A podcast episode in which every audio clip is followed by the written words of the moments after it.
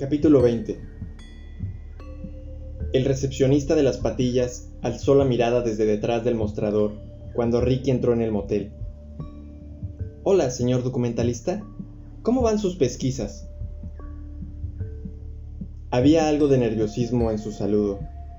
La pregunta que le hacía la formulaba para desviar lo que fuera que esperase, es decir, que le gritara, lo amenazara o lo intimidara algo que era consecuencia del desorden en su habitación. El recepcionista del Friendly Shores sabía perfectamente lo que había sucedido, pero no quería que su cliente se diera cuenta de ello. Ricky se armó de valor y pensó en cuál debía ser su respuesta. Dejó que la duda surgiera entre ambos. Muy bien, respondió Ricky. Una historia de lo más fascinante. Parece despertar muchas emociones en la gente, tal como usted me dijo. Un auténtico avíspero. ¿De veras? Ya lo creo. Desata muchas pasiones. Estoy de acuerdo, dijo el recepcionista asintiendo con la cabeza. Ricky bajó la voz y le confirió un matiz cortante. Tantas pasiones que alguien decidió que sería mejor echar un vistazo a mi habitación. El recepcionista se removió nervioso. Ricky reconoció el lenguaje corporal. Sabe que tiene que mentir, solo que no está seguro de que este sea el momento oportuno. Perdone, ¿cómo dice? Alguien ha estado investigando un poco entre mis cosas. El recepcionista adoptó al instante una expresión dolida, comprensiva, aunque no le salió nada bien. Caramba, eso es horrible, horrible. Nos gusta que nuestras instalaciones sean seguras. Nuestro público son familias, ya sabe. ¿En serio? ¿Familias? ¿Cuándo fue la última vez que una familia se hospedó aquí? El recepcionista se encogió de hombros y sonrió, como si la idea de que una familia se alojara en el Friendly Shores fuera graciosa. Supongo que ya había tenido algunos robos con allanamiento antes, comentó Ricky. De vez en cuando. Tomamos algunas medidas para reducir la probabilidad, contestó el recepcionista. Alargó la mano hacia debajo del mostrador y sacó una pistola de acero negro de 9 milímetros. La dejó lentamente en su lugar y preguntó, ¿Le han robado algo? A Ricky le hubiera gustado responder, un millón de dólares en efectivo, dos kilos de heroína pura y una ametralladora automática Uzi pero no lo hizo. No, en apariencia se han ido con las manos vacías, dijo en cambio. No iba a mencionar nada del frasco de pastillas ni de la información que contenía. ¿Quiere que llame a la policía? preguntó el recepcionista haciendo a la vez un gesto de la cabeza. Vendrán enseguida y podrá presentar una denuncia por robo aunque no se hayan llevado nada.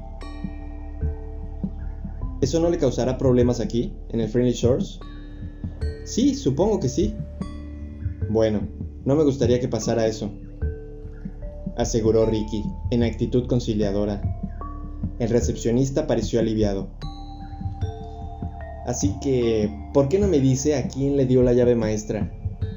Soltó una vez más con una repentina frialdad. ¿La llave maestra? Sí, la llave que abre todas las puertas. Seguramente la persona que hace la limpieza viene cada día y la coge de detrás del mostrador antes de empezar a trabajar. Después, una vez que las habitaciones están limpias, la devuelve a su sitio. Ricky vio que había dado en el clavo. El recepcionista no era tan buen actor como él, ni mucho menos. Yo no... empezó a decir. Ricky levantó la mano. No me mienta. Es insultante para mí y le hace quedar mal a usted. Claro que se la daría a alguien. Solo tenía que venir a pedirla a la persona adecuada, ¿me equivocó? El recepcionista cerró la boca. A ver, prosiguió Ricky, ¿quién podría ser?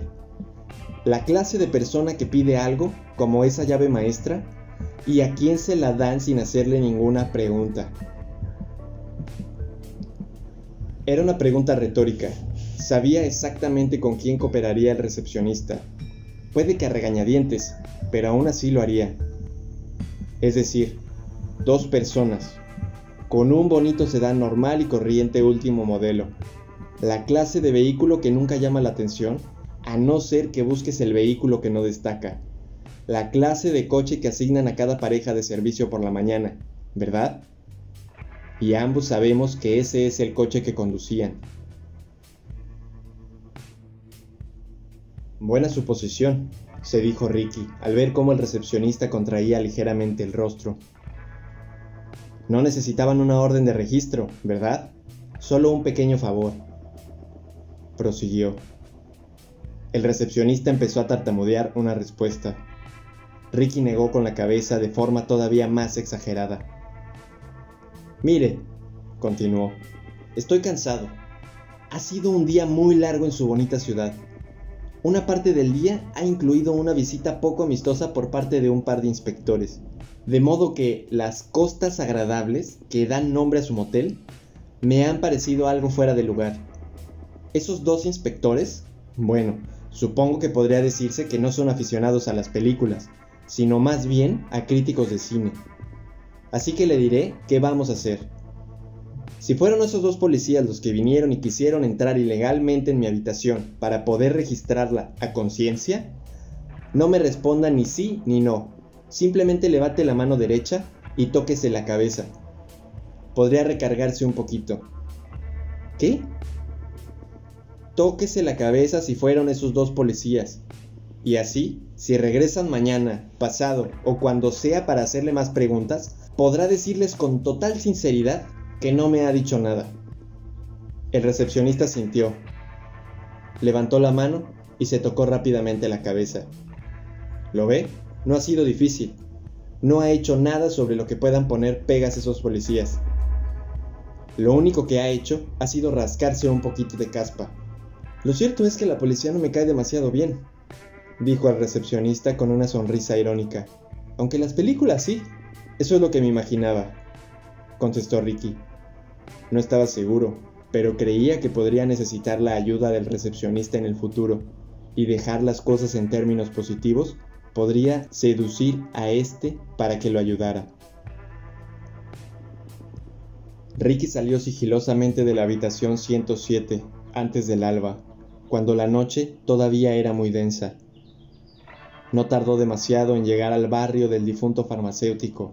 Bajó por la calle oscura con unas modestas casas hechas con tablas de madera blancas que parecían haber caído al azar en lo que habían sido campos de cultivo, todas ellas separadas entre 10 y 20 metros de la estrecha calle de dos carriles.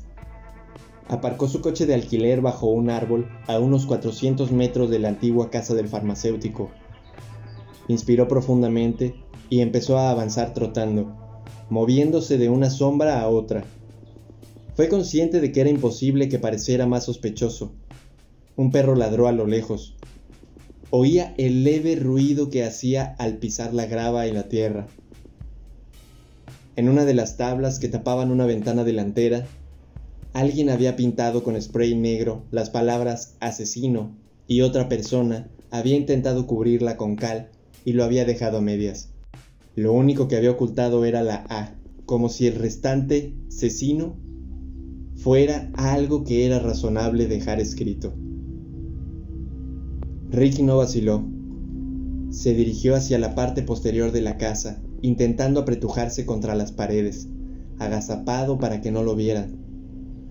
El ruido era su enemigo aquella noche.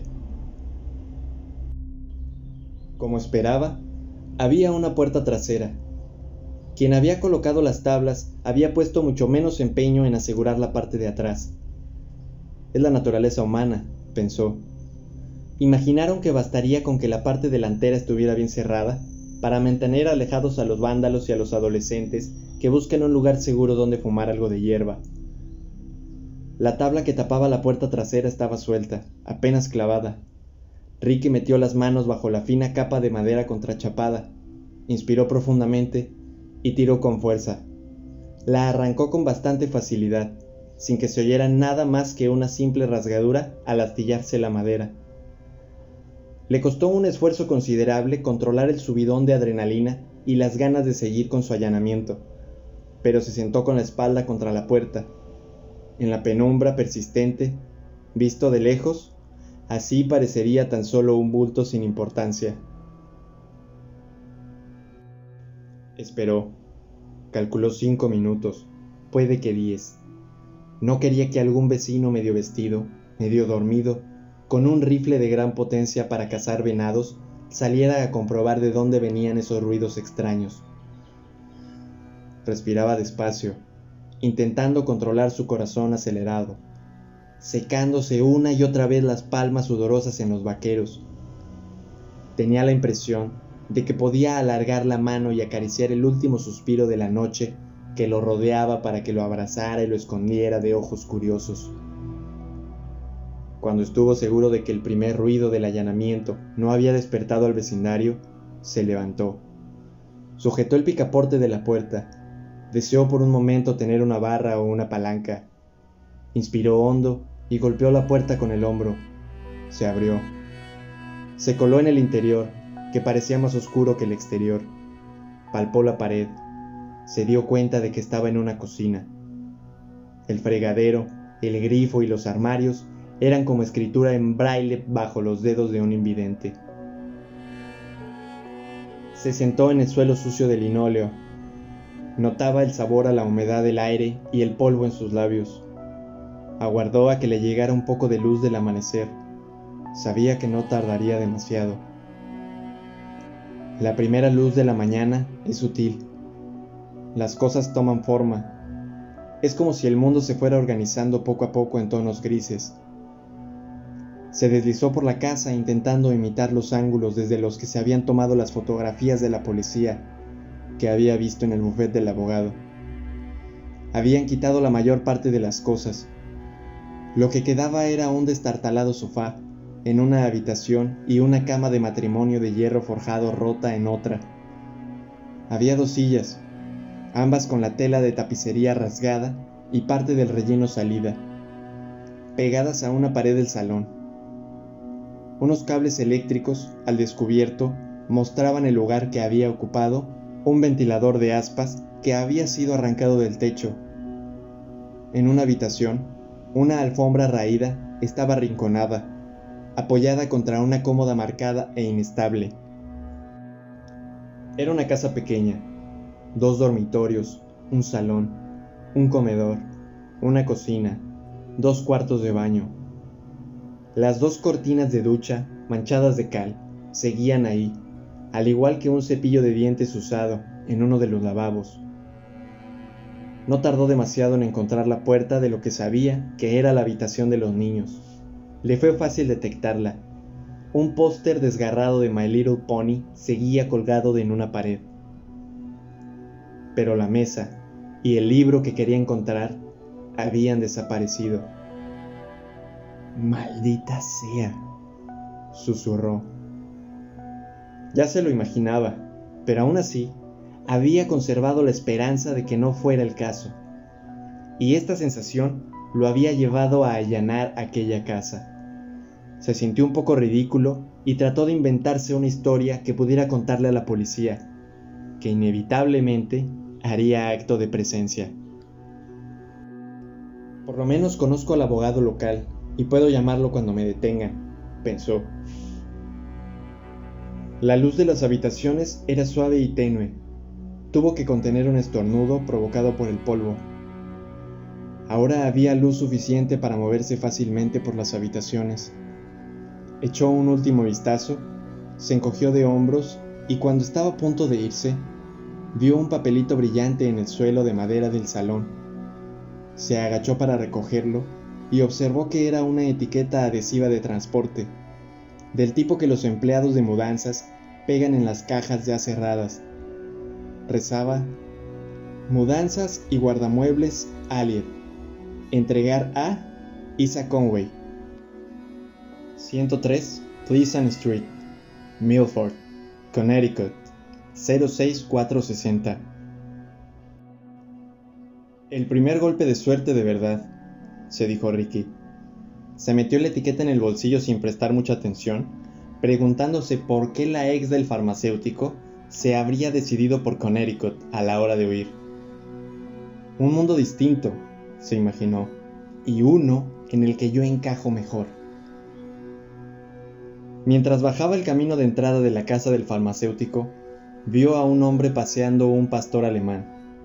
El perro había alertado a su dueño antes de que Ricky los hubiera visto, de modo de que éste no tenía forma de evitar la confrontación. ¡Eh! ¡Qué perro más bonito! dijo Ricky.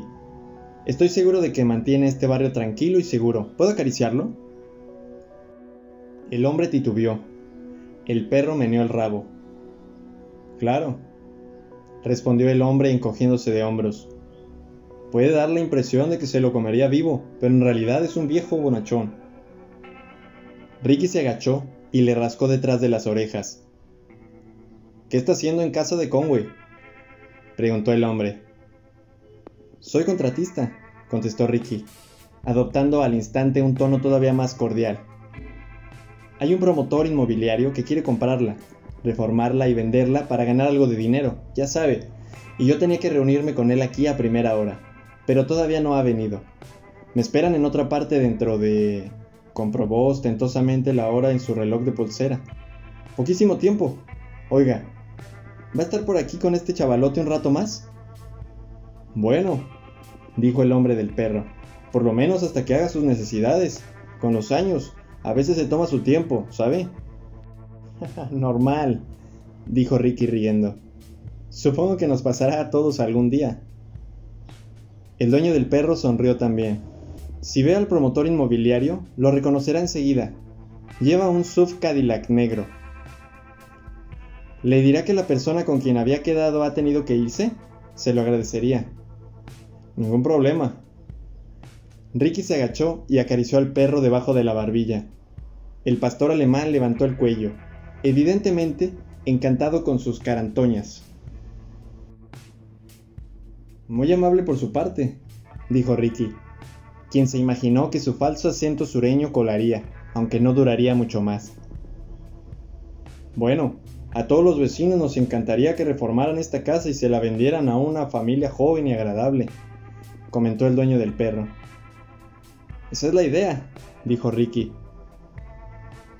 Luego asintió con la cabeza, y sin volver la cabeza ni una sola vez atrás, se dirigió hacia donde había aparcado el coche en plena oscuridad. Notó que, al salir el sol, la humedad matutina cedía su lugar al calor del día.